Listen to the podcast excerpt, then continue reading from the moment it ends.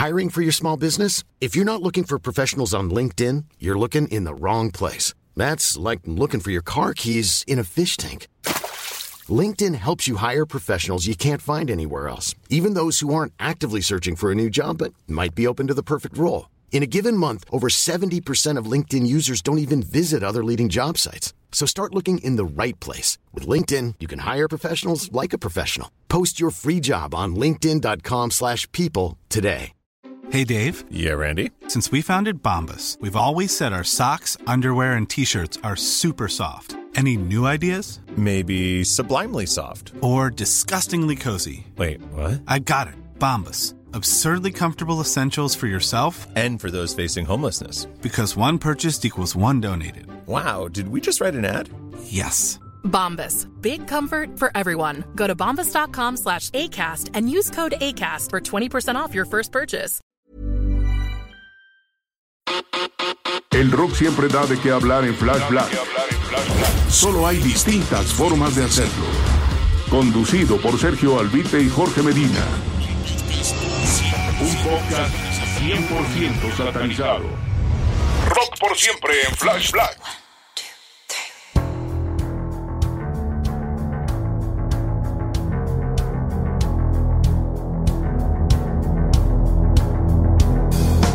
Bienvenidos a este primer episodio de este podcast que hemos titulado Flash Black y en donde nos clavaremos en los distintos ángulos del rock, siempre volteando a ver su ADN.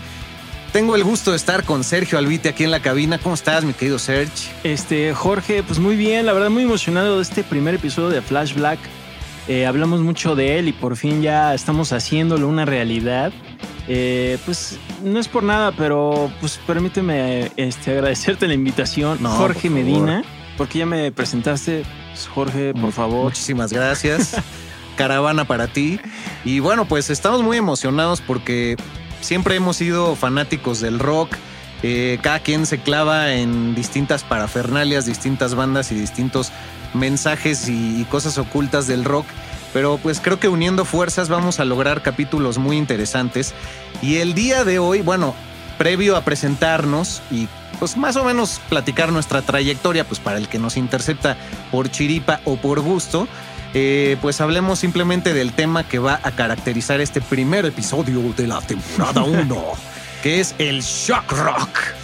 Así es, el shock rock que la verdad viene por ahí de los 70, bueno, finales de los 60, en los 70 creo que ya fue donde agarró cuerpo y de ahí ya no, ya no lo ha parado a nadie, ¿no?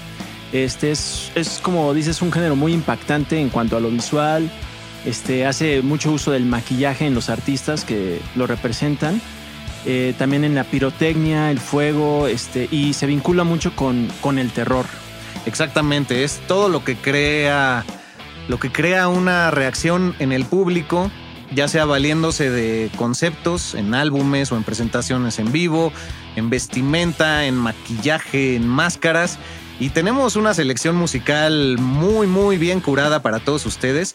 Ya podrán checar el playlist en Spotify, pero también vamos a soltar tres cartas fuertes por aquí en este espacio para que ustedes las disfruten. Pero bueno, pues cuéntanos tantito de tu trayectoria nada más, pues para que no digan, pues ¿qué- qué- quién es ese? Eh, bueno, gracias mi George. Eh, bueno, mi nombre es Sergio Albite eh, Sandoval, conocido para algunos como El Serge. Bueno, yo me, me dedico este, actualmente al mundo digital, redes sociales, creatividad en todos estos medios, pero justo me desenvolví en todavía medios impresos, o sea, Óyeme, imagínate, o sea, ya- o de- tío. Exacto, ahorita porque no se me ve el bastón, pero.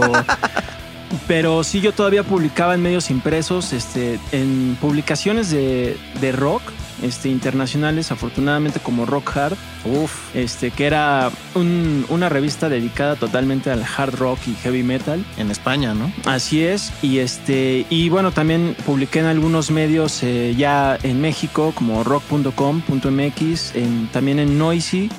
Este, estuve colaborando en otros medios como Sónica.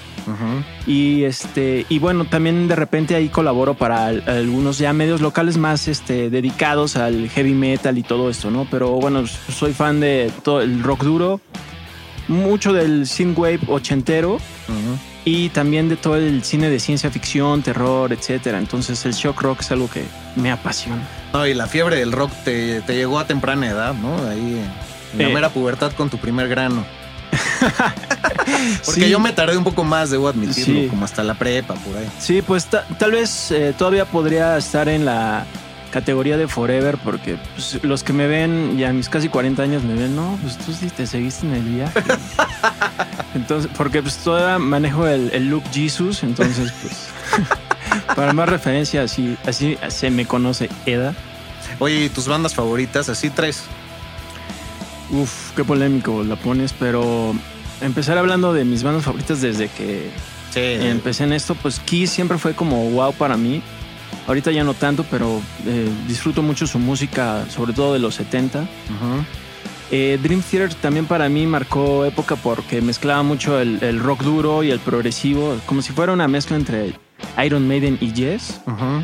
Y eh, pues ah, el tercer puesto es muy difícil. Tal vez eh, Iron Maiden. Ah, muy bien. Pero bueno, hay, hay varias bandas, ¿no? Pero pues, ahorita me agarras en curva y permíteme agarrarla. Y así va a ser en adelante, así es que bueno, ustedes no dejen de escuchar esta propuesta.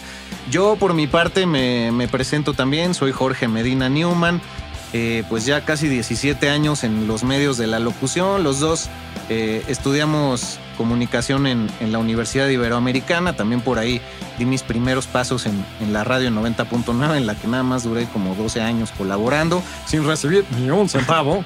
Ahí nada más. Y pues bueno, además de eso he hecho doblaje, hago publicidad, eh, medios complejos y pues lo mío, lo mío es la voz y siempre ha sido el rock. Lamentablemente pues la radio ahorita sabemos que sufre de cierta decadencia, de pues ciertas crisis que no tienen que ver necesariamente con la esencia y el, y el alma del rock puro. Pero pues he tenido distintos programas en la Ibero, como ya mencioné, en Reactor 105, en la UAM, eh, he colaborado con podcasts, eh, también he escrito para varias eh, revistas y periódicos en su momento. Y pues es un placer eh, poder realizar pues tal cual esta entrega eh, contigo, mi querido Serge, que aparte compartimos muchos gustos musicales, e incluso podría decir que en algún momento temprano de, de la carrera pues conocí mucha música gracias a ti. Y pues mi top de bandas se reduciría, yo creo, bueno, sí tengo que decir tres, siendo justos, ¿no? este, pues diría tal cual los que más me han marcado, Radiohead, eh, Caifanes en su momento y, y los Beatles, aunque los pondría muy a la par de Black Sabbath, eh, que la etapa de Ozzy es la que más mueve mis entrañas. Oye, sí, Black Sabbath. Me acuerdo que compartimos mucho de, de Black Sabbath en la universidad. De hecho, también Sí. este, es una de mis bandas favoritas. Qué oso que no lo dije, pero.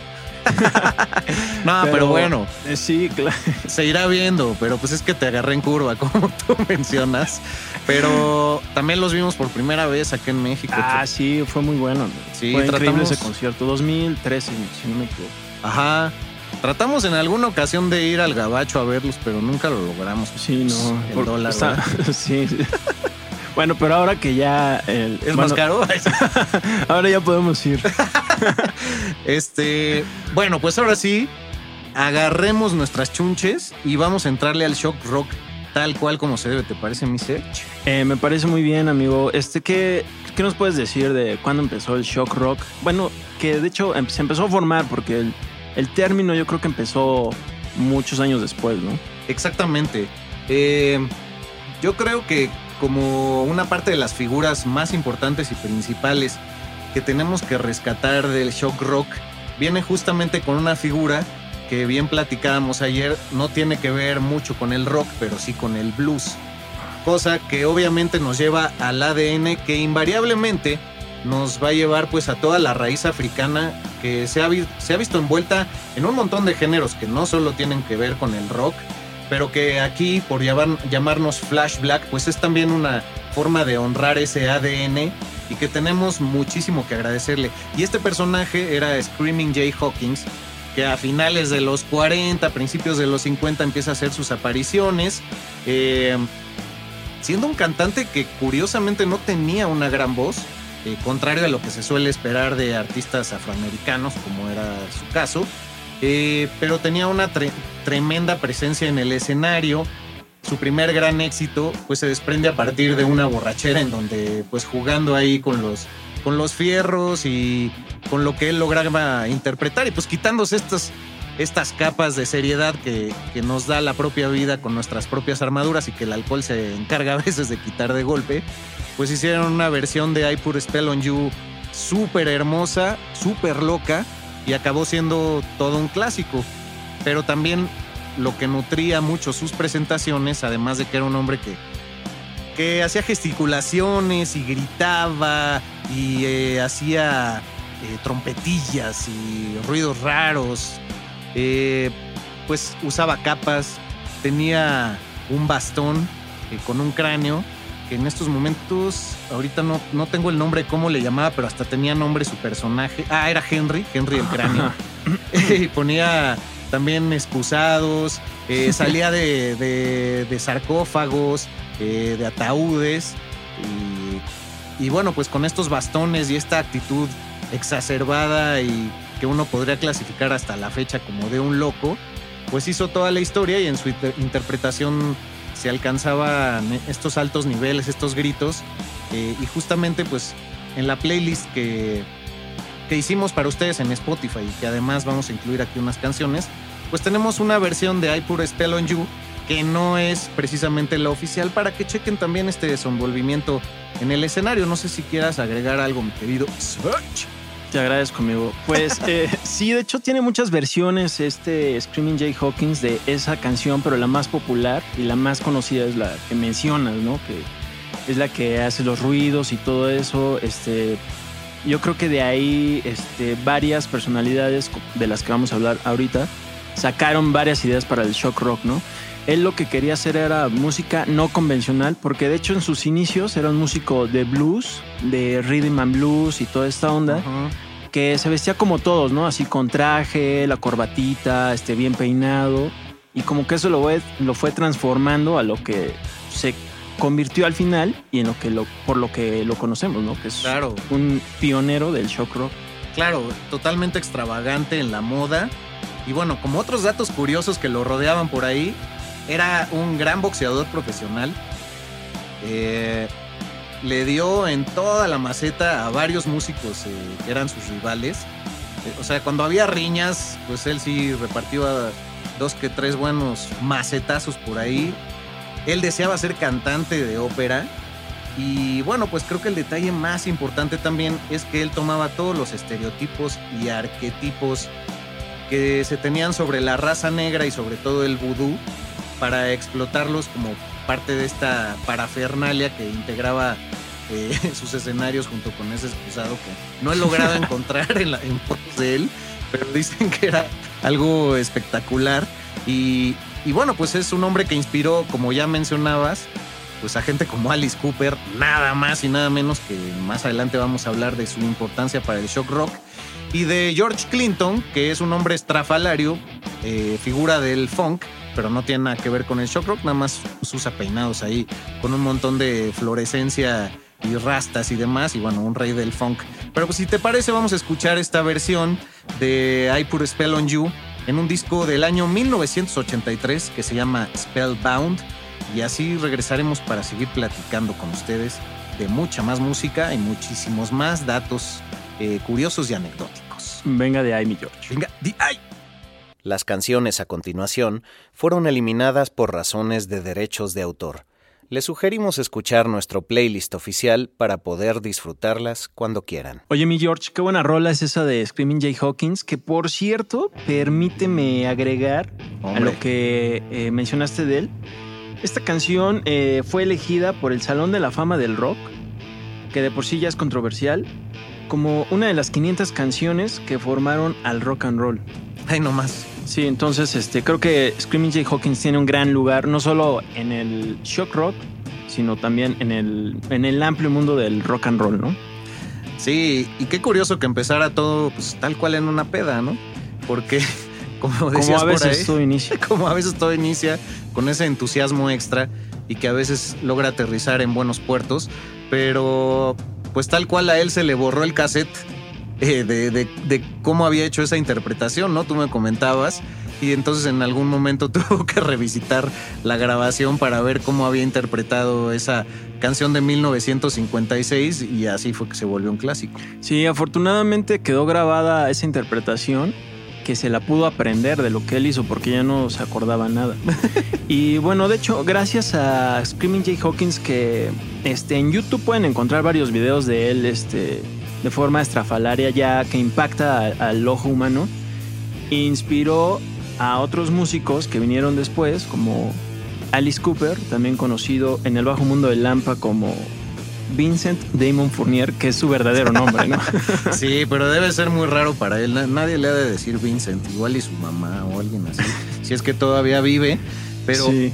Pero bueno, eh, un pequeño paréntesis nada más para que chequen el playlist. También por ahí incluimos, aparte de esta versión en vivo de I Put a Spell on You, que es bellísima del 83, eh, una canción que se llama Constipation Blues, que tal cual tiene que ver con el estreñimiento. La constipation en inglés significa eso. Entonces es una canción muy chistosa en donde pues todo el tiempo en una gran base de blues el señor Screaming Jay Hawkins está como padeciendo de, de sus entrañas, literalmente haciendo... Y de hecho, nada controversial, te identificas este, rápidamente y dices, ah, sí, sí, sí, sí es cierto. Así le hago. Oye, ahora sí, perdón por el pequeño paréntesis. Adelante, amigo. Pero tú eres voz autorizada para empezar el tema de... Hombre, Alice qué honor. Bueno, pues eh, como decía Alice Cooper, su verdadero nombre es Vincent Fournier, pero como puedes ver, este no tiene Alice o Cooper o alguna derivación en su verdadero nombre, ¿no? Que a veces muchos músicos hacen eso. Este, este nombre era el de una banda en el que él era el cantante. Y bueno, estaba formado por más integrantes, Neil Smith en la batería, etc. Y bueno, años después ya él se quedó con el nombre y ahora es conocido como lo conocemos. Eh, pero bueno, él este, es eh, conocido como el verdadero amo del rock, el padrino del shock rock, porque en todo su show en vivo incluía reptiles como serpientes alrededor de su cuello, Sí, este, pirotecnia, eh, guillotinas, sangre falsa. También un montón de anécdotas de que una vez le aventaron un pollo y lo despedazó, ¿no? Así como Ozzy Osbourne tiene la Exacto. del murciélago. Pensando que era, que era falso. Sí, que era un pollo exacto. plástico. Sí. Y este, y bueno, también fue el precursor de utilizar sillas eléctricas, contar un tipo de historia en, sobre el escenario, ¿no? Que fuera totalmente teatral, pirotecnia, y bueno, ya a partir de él lo tomaron algunos otros artistas, ¿no?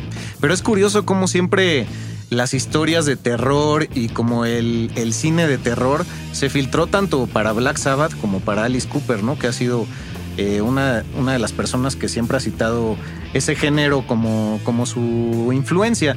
Y tal cual Black Sabbath cuando empezó dijo vamos a hacer música de terror, ya que tenían un cine ahí cerca y empezaron a usar ar- acordes menores para irse más al oscuro y demás. Pero pues sí, este, este Alice Cooper supo capitalizar de gran manera un show que se ligaba de muy buena forma con la discografía que sacó, que aparte el disco que hemos escogido que se llama Killer, que es de 1971, eh, pues fue el cuarto en un periodo de 25 meses que sacó cuatro discos, entonces era una era muy prolífica, como ya habías dicho, pues sí, primero la banda se llamaba Alice Cooper y él se apropió del nombre y ahora todo el mundo a, a Vincent Fournier lo ubica como Alice Cooper. Sí, y este, y bueno, le ha sacado mucho provecho. También ha servido como, bueno, su banda ha servido como vitrina para varios músicos. De ahí han salido integrantes que después tocaron con Kiss, que después tocaron con Dream Theater, etcétera, y este, y todavía se mantiene vigente, sacando todavía discos, tal vez ya no con la calidad que le conocíamos, tal vez un poco dedicados más hacia cierto, cierto sector más comercial, pero se mantiene vigente y sigue haciendo muy buenas giras. Y él, que tal vez no se destacó, mm, tal vez nunca como Ronnie James Dio, por ejemplo, por la voz, Ajá. eh, él sigue ejecutando muy bien, ¿no? Porque no, no tenía grandes alcances, pero no los necesitaba. Claro, y, y de hecho en este disco de Killer también, eh, que bueno, vamos a presentar tal cual la canción de Killer en unos minutos, eh, que le da nombre a este gran álbum, pero también tiene eh, pues, ciertos homenajes a gente como Jim Morrison, que él menciona que era su amigo, Y justamente en ese año falleció Jim Morrison, entonces hay una canción que se llama Desperado y ahí la interpreta muy, muy parecido a, a este cantante angelino. Entonces es un digno, muy, muy digno de escucharse y, y yo creo que si alguien se quiere clavar en Alice Cooper, que escuche sus primeros cinco discos y ya tiene todo claro, la neta. Sí, exacto. Y tiene toda esa tendencia setentera, este, que es como muy orgánica. Que bueno, que hoy en día obviamente los discos a veces están muy producidos, pero es, esa época para él es eh, vital. Él además este, eh, navegó por varios eh, subgéneros de lo que es el rock duro o el shock rock, ¿no? Dentro de su mismo universo. Que sería el hard rock, el glam en los 80s, que no, no le fue tan bien, pero que le sirvió para pasar a, a los 90. Este, también incursionó en el heavy metal y en el rock industrial. Entonces también es alguien muy, este, muy prolífico en cuanto a su ejecutar musical, ¿no? Alice Cooper. Sí, un precursor de, de muchísimas ramas, ¿no? Eh, sí, y bueno, también este, mencionar que él, él eh, influyó en otros artistas como King Diamond, Kiss y sobre todo porque él empezó, además de lo que ya mencionamos, de la pirotecnia y demás, él se maquillaba los ojos, este, que ahora son, que siguen, hasta la fecha se sigue pintando alrededor de los ojos. Es como un Como sombras, exacto, como- eh, negras que lo, lo han, este, lo ha patentado él en otros artistas. Totalmente. Y ya si quieren saber la noticia más novedosa de Alice Cooper, pues este próximo otoño 2020 saldrá una leche con chocolate de Alice Cooper. No sé qué tenga que ver, pero eso va a ser. Y bueno, pues él y gente como los de Kiss pues han sabido también entrarle a la parafernalia musical de múltiples maneras y seguramente sus estudios de mercado los tienen ahí hechos y pues bueno, en otoño de este año va a salir la leche con chocolate. Que, de hecho, ahora que mencionas eso, creo que muchos artistas de shock rock, eh, ya sea Kiss, Alice Cooper y hace rato mencionamos otro que acabo de olvidar, eh, sacan productos así, eh, con su imagen. Este, Metallica también lo ha hecho, pero bueno, ellos a raíz de que, como Kiss, que lo hizo durante los 70, 80 y actualmente, este, han sacado sus productos. Estamos hablando de ataúdes con sus logos, su imagen, Sí. condones. Oye, si tú te mueres, ¿te gustaría que te enterráramos? En, es una pregunta desde el corazón. ¿Te Eh. enterramos en un ataúd de Kiss o qué hacemos? ¿O hacemos un rito satánico con tus cenizas? Pues haciendo honor al shock rock me gustaría más que me cremaran y, y aventaran mis cenizas en un concierto. En el Foro Sol. Exacto. En el, en el Vive Latino.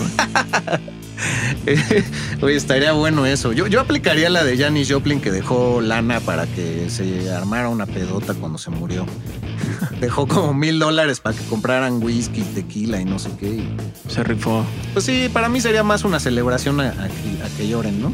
Pues sí. Ya con tus cenizas ya no sé la sana distancia cómo se cumple. Pero este programa es 100% sanitizado, por supuesto. Satanizado.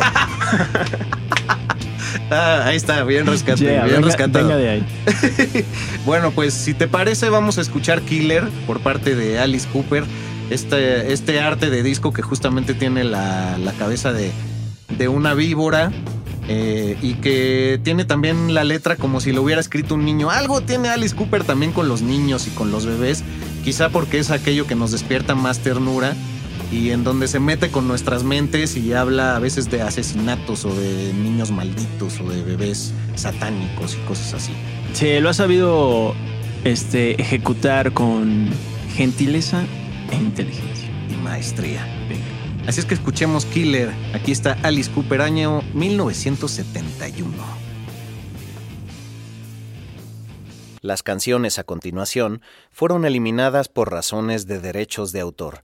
Les sugerimos escuchar nuestro playlist oficial para poder disfrutarlas cuando quieran. Bueno, pues otro dato curioso, otra pedrada en este programa 100% satanizado, ya así lo vamos a llamar. Venga de ahí.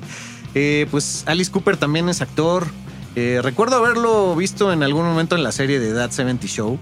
Por Ah, supuesto, claro. personificándose él mismo. Pero también ha estado en películas de terror, género que ya mencionábamos, que se liga mucho al shock rock. Y bueno, ha estado en una de las películas de Freddy Krueger, ¿no? Sí, lamentablemente para él fue en una de las peores de Freddy Krueger, pero fue I'm Sandra, and I'm just the professional your small business was looking for. But you didn't hire me because you didn't use LinkedIn jobs. LinkedIn has professionals you can't find anywhere else, including those who aren't actively looking for a new job but might be open to the perfect role, like me. In a given month, over 70% of LinkedIn users don't visit other leading job sites. So if you're not looking on LinkedIn, you'll miss out on great candidates like Sandra. Start hiring professionals like a professional. Post your free job on linkedin.com/people today. Wow. Nice. Yeah. What you're hearing are the sounds of people everywhere putting on Bombas socks, underwear, and t-shirts made from absurdly soft materials that feel like plush clouds. Yeah, that plush.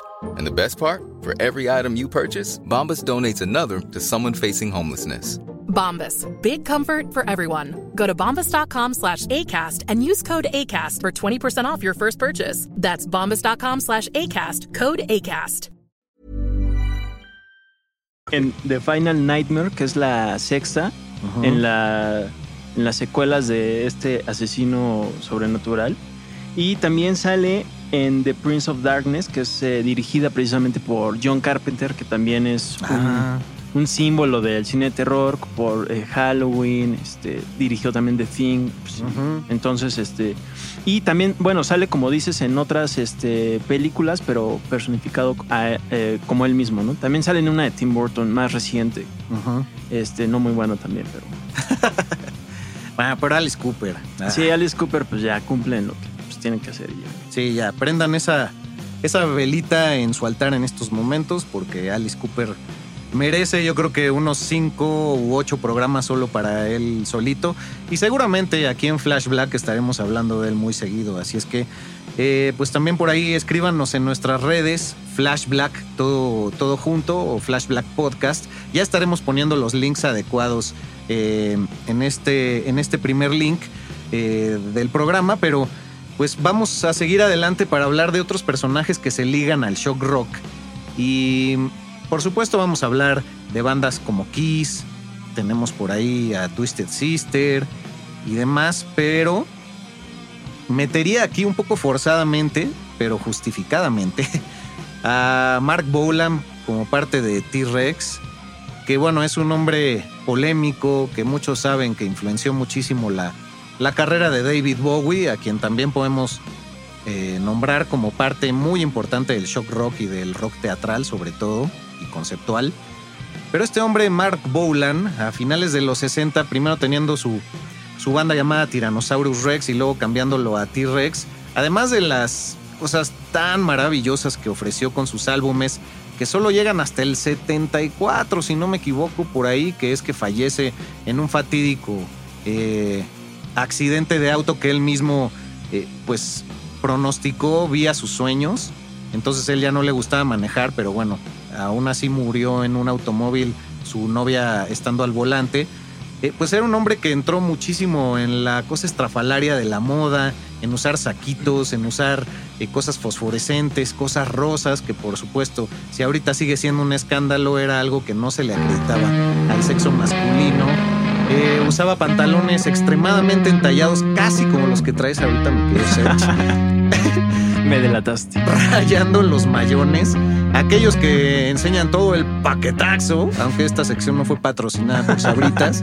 Y pues así fue también que entró con el rollo, por ejemplo, del, del sombrero de copa, que según yo, Slash de Guns N' Roses se fusiló ese look a partir de Mark Bolan, que hay bastantes sesiones de fotos en blanco y negro que que pues muestran esta aparición y de hecho en nuestro playlist pueden encontrar también una canción por parte de T-Rex que tal cual se llama Shock Rock y que él decía si eres un verdadero rockero no tienes por qué choquear a nadie entonces es un poco irónico lo que está diciendo porque él era muy estrafalario y a la vez pues alude un poco a que la personalidad hace al verdadero músico y a la verdadera estrella y les recomiendo que escuchen ese disco, el Tanks del año 1973. Todo lo que, todo lo que se desprende de T-Rex desde principios de los 70 hasta el 74 son discazos, son alrededor de cuatro, que también tiene que ver con el homónimo, con el disco llamado The Slider. Y bueno, se nota que ahí está mi pasión, ¿verdad? mi querido? Serge, pero bueno, pues creo que es un dato importante, ¿no? Sí, y me llama mucho la atención lo que mencionas de su ropa, porque, bueno, después, como también lo comentaste, David Bowie tomó bastantes elementos de ahí, ¿no? Por ejemplo, también usaba chamarras eh, con algún. eh, con algunos peluches encima. Ah, que, sí. ajá, que después se le atribuyó eso al, al glam, ¿no? De finales de los 70, Sí. mediados, y que sobre todo, sobre todo, perdón, en los 80 se, se usó en el, en el glam metal, ¿no? Claro, y ahí qué bueno que lo rescatas, porque también le entra mucho al maquillaje, mucho al rollo del glitter, que también tiene que ver el glitter rock con el shock rock, eh, patrocinado por supuesto por este gran personaje llamado Gary Glitter, que bueno, ahora es muy despreciado, pues se le encontraron muchos casos de pederastia y eh, pornografía infantil y cosas así. Sus melodías de Rock and Roll Part 1 y Part 2 son muy memorables. Ahora en la película del Joker, pues tomó nuevamente vuelo la canción de, de Rock and Roll Part 1, que es cuando baja las escaleras de manera épica este personaje de Jo- Joaquín Phoenix. Y, y pues bueno, sí, a partir de ahí el brillito en la cara, el pintarse los ojos, así como Alice Cooper, empieza a ser algo habitual en los 70s y llega a ser eh, emulado por personajes como decías David Bowie e incluso Peter Gabriel eh, estando en Genesis, Ajá. ¿no? que también era muy teatral. Sí, cre- creo que es una característica básica, incluso ya no del shock rock, para, para muchos artistas de finales de esa década, ¿no? Que eh, para resaltar, además de, de con su música, lo hacían este, en el escenario para impactar, ¿no? Y de ahí creo que también este, tomaron muchos elementos de no solo de este artista que mencionas, sino de, también de Alice Cooper, este, pues los de Nueva York, los eh, chicos al servicio de Satán. Me, me pongo de pie. Eh, este, bueno, chicos al servicio de Satán, no, porque ellos han dicho que no, pero eso decían los medios de sus iniciales, de su nombre, Kiss. Ah, bienvenido. Este, sí, que es una banda que eh, fue iniciada primero como Wicked Lester por Gene Simmons y Paul Stanley. Y después eh, terminaron con esa banda.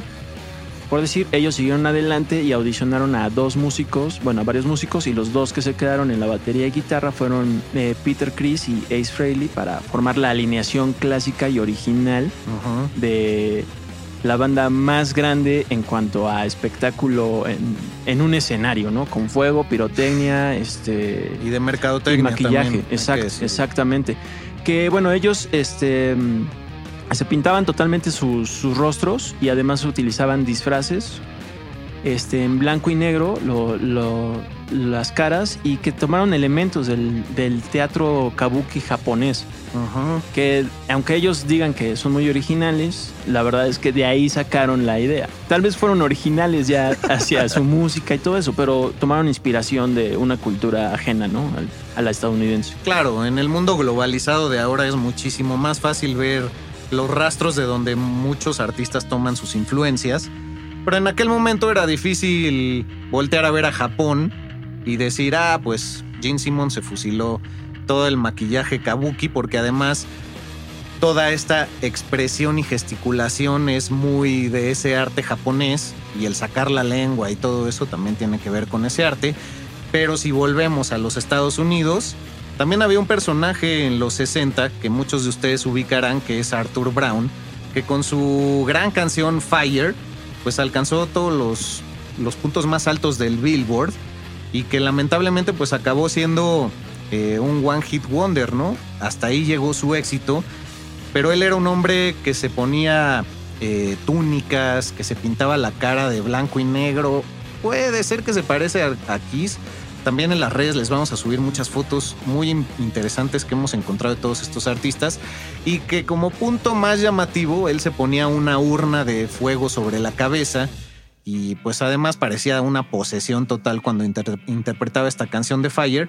Y bueno pues de ahí este hombre genera un gran éxito, se pelea con su banda, los manda a la goma, él ya no es eh, vuelto a tomar en cuenta por los medios especializados, forma otra banda que se llama Kingdom Come, que en nuestro playlist pueden encontrar una canción de ellos que es muy interesante, pero jamás llegó a los puntos de la fama. Y bueno, pues también de ahí se desprenden un montón de cascos, disfraces, maquillaje que están muy basados en él. Y al ser un One Hit Wonder, pues es más fácil fusilárselo, ¿no? pues, que, pues que si es más popular, pues no. Y como otro dato curioso, pues este hombre estuvo tal cual como sacerdote en una de las películas del ópera rock de The Who llamado Tommy.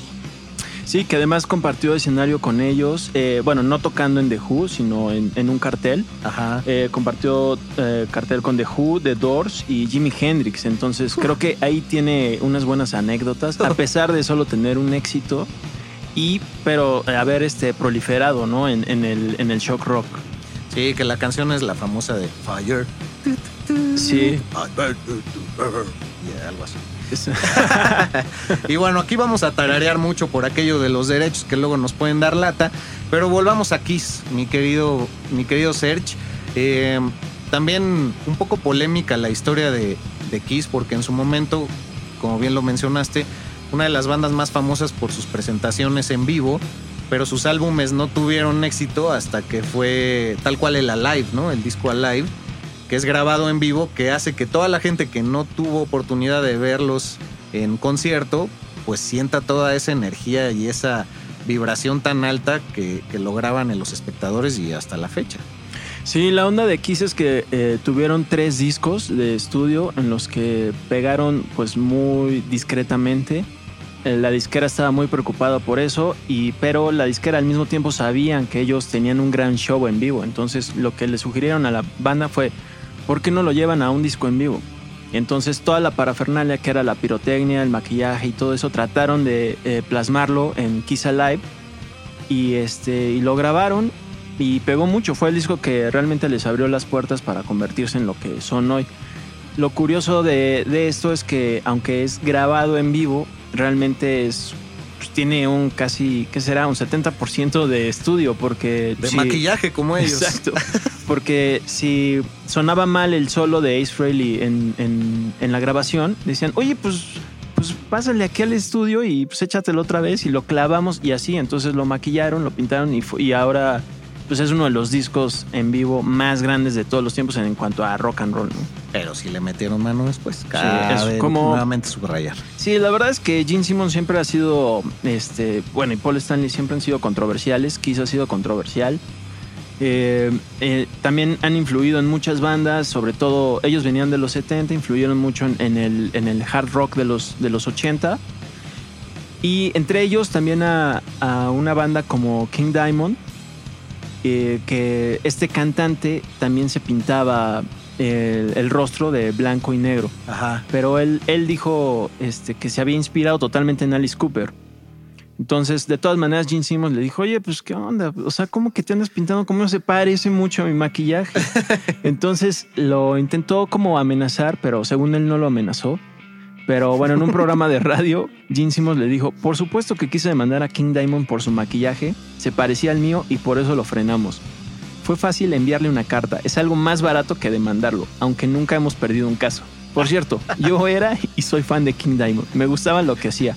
Pensé que estaba haciendo cosas geniales, pero pese a ello, inventa tus propias cosas. Ah, Cámara. y si tengo que dejarlo en la miseria, lo dejaré con mucha admiración. Sí, exacto. Oye, pues bueno, también en nuestro playlist hay una canción de King Diamond, la de Haunted, por ahí para los Así que lo es. quieran checar.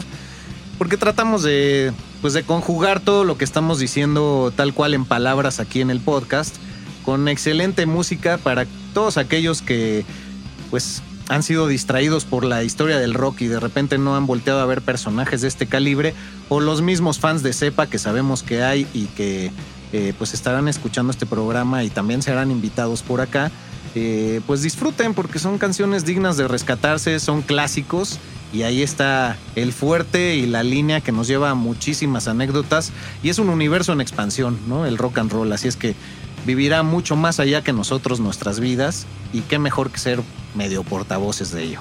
¿Cómo no? Eh, mencionar tam- también que en esa playlist eh, tenemos una de Kiss, Ajá, que es Rock and Roll Hell, ufa. que de hecho es del último disco en los 80 que hicieron con maquillaje. Eh, bueno, ya después en, en el 96 regresaron al maquillaje y toda esa onda, pero ya no era lo mismo.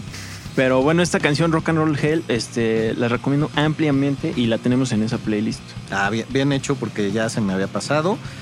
Y bueno, pues de Kiss vamos a saltar un poco a la importancia también de Twisted Sister, en donde ya empieza a tener esta evolución el shock rock hacia el glam, hacia el también llamado hair rock.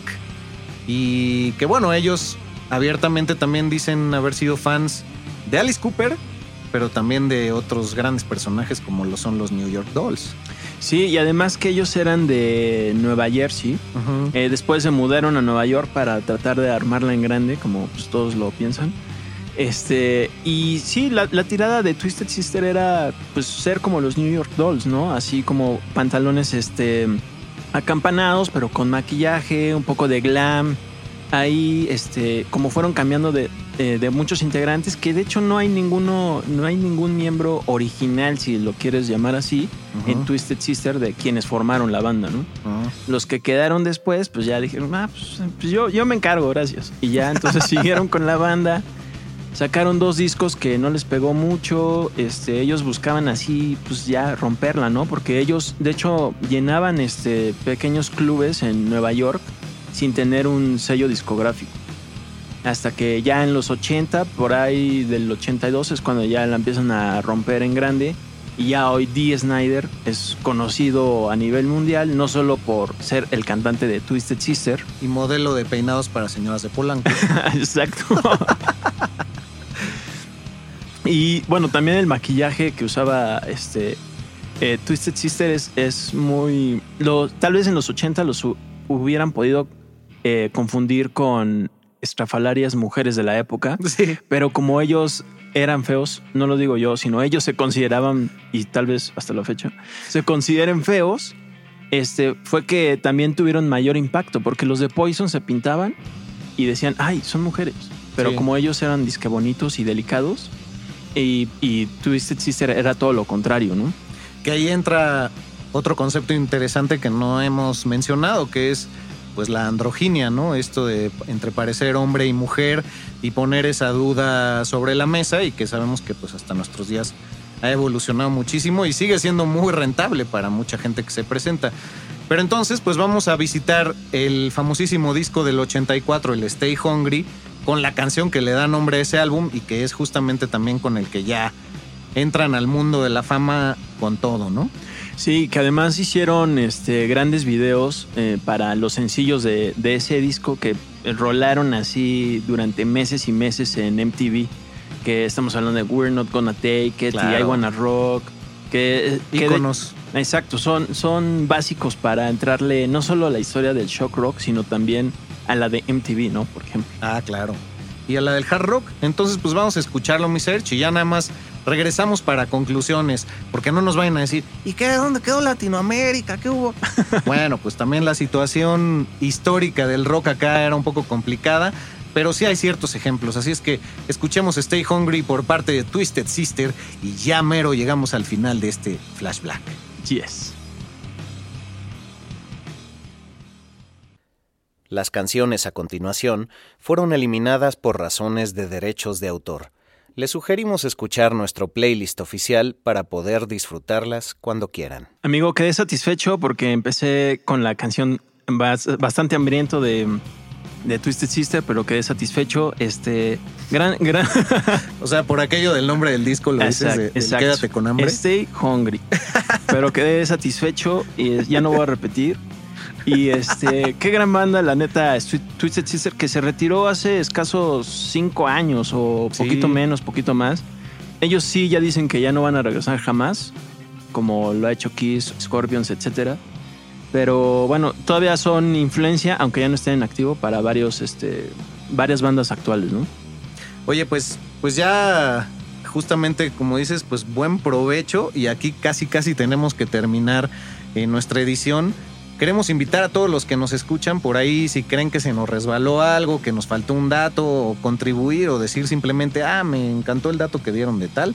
Lo que quieran, pues acá en nuestras redes sociales y pues sobre todo concluir que en Latinoamérica el shock rock pues sí tuvo expresiones aisladas, pero sobre todo en México, que es de donde venimos y de donde somos, pues la censura del rock duró principalmente todas esas décadas en que se vieron involucrados géneros eh, como el hard rock, el heavy rock, el shock rock y todo el rock teatral y Y el conceptual. Waka Rock.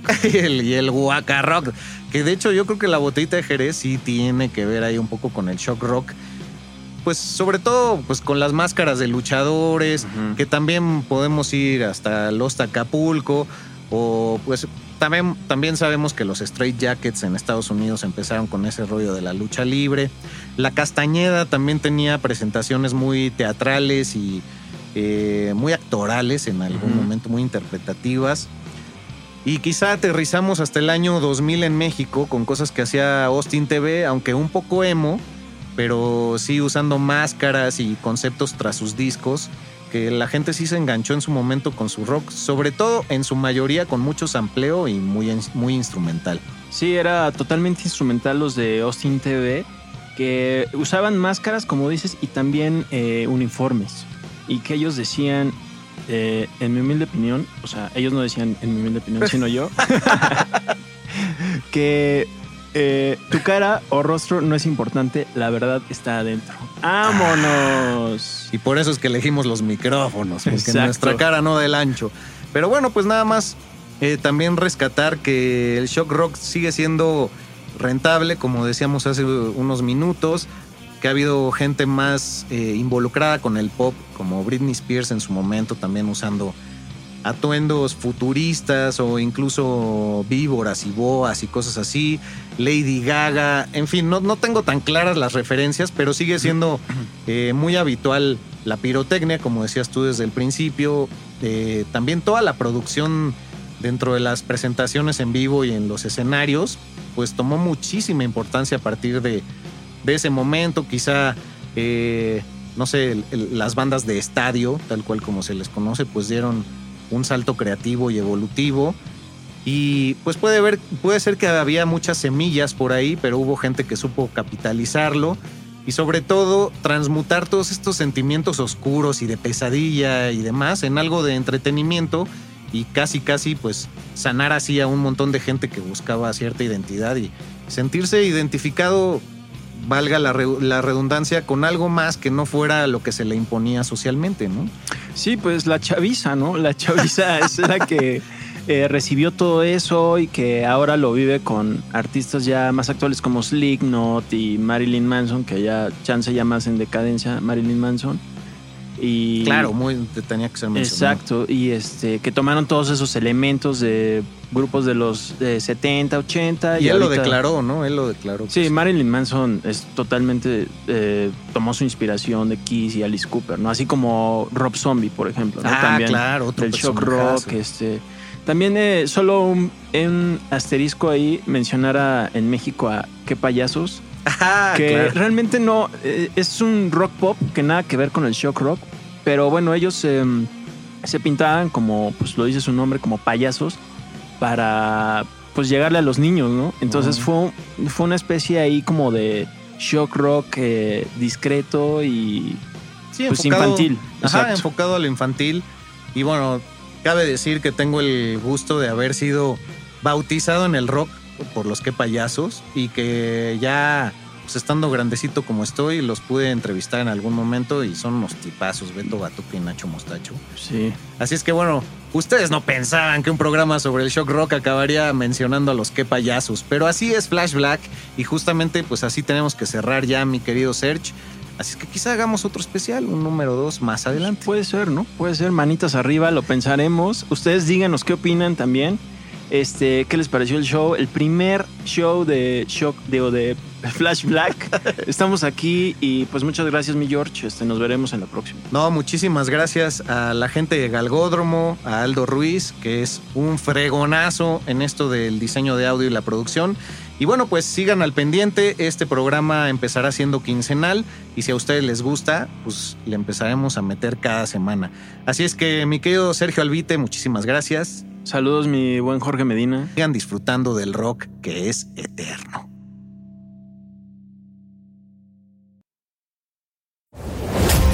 Rock por siempre en Flash Black. Conducido por Sergio Albite y Jorge Medina. Flash Black. El ADN del rock está en Flash Black.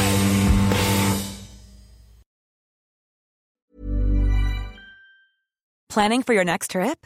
Elevate your travel style with Quince. Quince has all the jet setting essentials you'll want for your next getaway, like European linen, premium luggage options, buttery soft Italian leather bags, and so much more. And is all priced at 50 to 80% less than similar brands. Plus, Quince only works with factories that use safe and ethical manufacturing practices. Pack your bags with high-quality essentials you'll be wearing for vacations to come with Quince. Go to quince.com slash pack for free shipping and 365-day returns.